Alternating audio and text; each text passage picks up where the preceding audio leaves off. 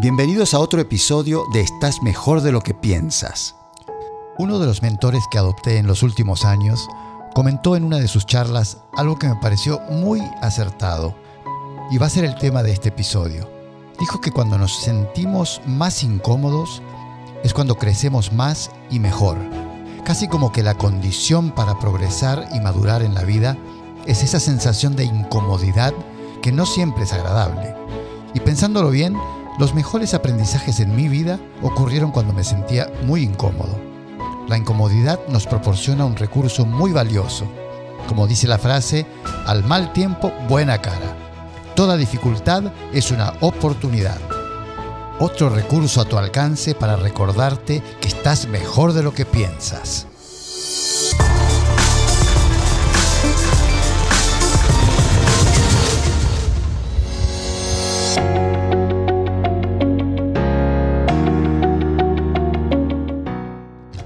Ejemplo claro que me ocurrió a mí fue cuando me uní a una banda de música en Argentina y me sentí muy incómodo, porque no estaba a la altura, lo reconozco, del resto de los músicos. Me tuve que esforzar mucho para que no me mandaran a pasear.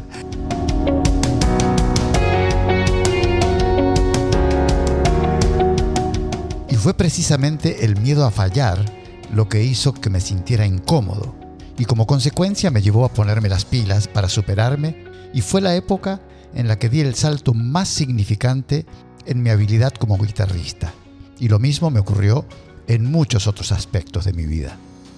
Desde entonces me ha servido como un referente y cuando me siento incómodo hago el esfuerzo para no permitir que me debilite el temor.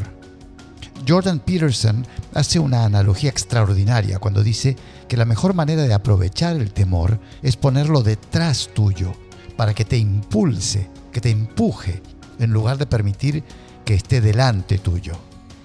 Cuando primero sentimos un cierto temor o miedo, o vacilamos en algo, un temor en cualquier medida de intensidad, se presenta como si estuviese delante nuestro y se convierte en un burlón engañoso que nos quiere paralizar pero si en ese momento no solo lo enfrentamos, sino que además lo hacemos a un lado y nos lo ponemos detrás, hacemos que nos empuje hacia adelante.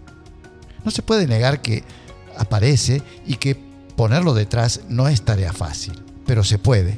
Y cuanto más lo ejercitas, más te haces a la costumbre de sentir que cuando te sientes incómodo, se viene algo bueno, si lo aprovechas bien.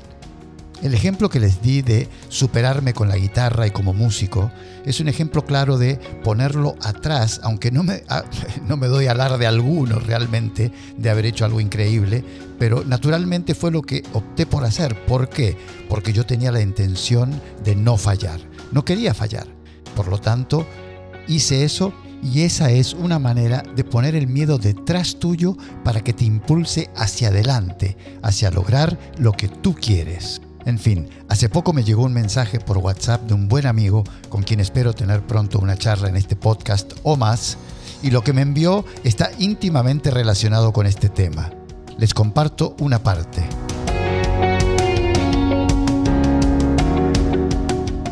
Lo nuevo me desestabiliza. Pregunta.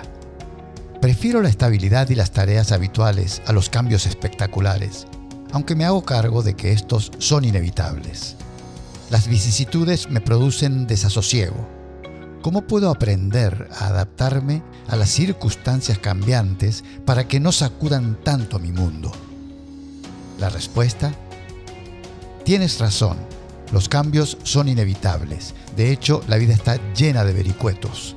Crecer en estatura nos lleva unos 20 años alcanzar una estatura moral y espiritual toma toda una vida. Las dificultades que tienen nuestros hijos en su etapa de desarrollo influyen en nosotros casi tanto como en ellos. También nos afecta cuando personas muy queridas para nosotros pasan por épocas tumultuosas. Las relaciones a todo nivel siempre van evolucionando. Igualmente inciden en nuestro ánimo asuntos de carácter público y global. La economía, la política, el medio ambiente, es imposible eludir los cambios, pero sí podemos aprender a sacarles el máximo provecho. Te comparto algunas pautas para lograrlo.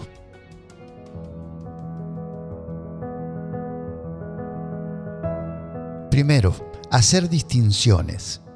Separa aquellos aspectos sobre los que ejerces cierto control de los que están fuera de tu control. Catalogar los temas. Discrimina entre los aspectos prácticos y los emocionales y aborda cada uno como corresponda.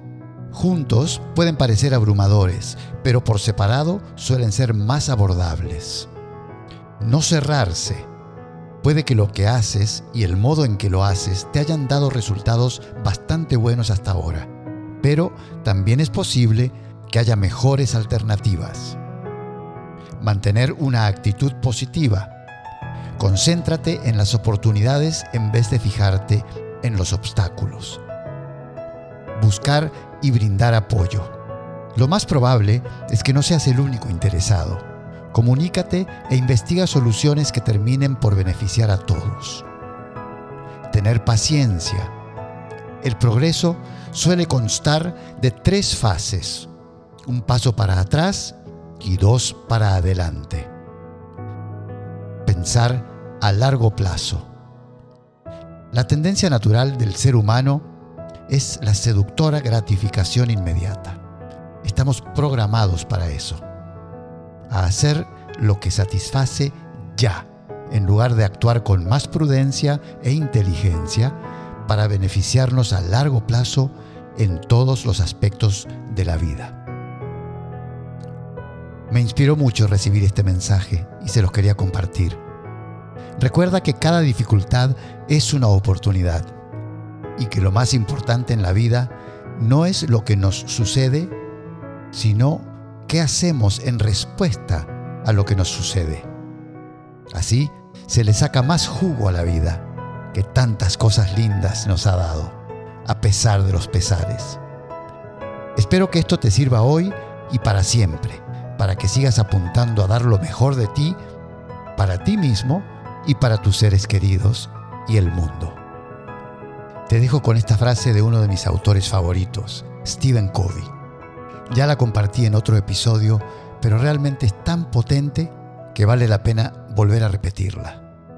Los hábitos tienen una enorme atracción gravitacional, más de lo que la mayoría de las personas comprenden o reconocen.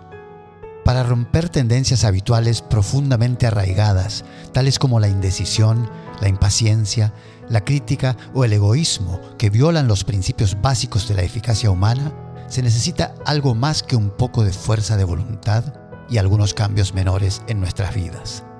El despegue, entre comillas, exige un esfuerzo tremendo, pero en cuanto nos desprendemos de la atracción gravitacional, nuestra libertad adquiere una dimensión totalmente nueva.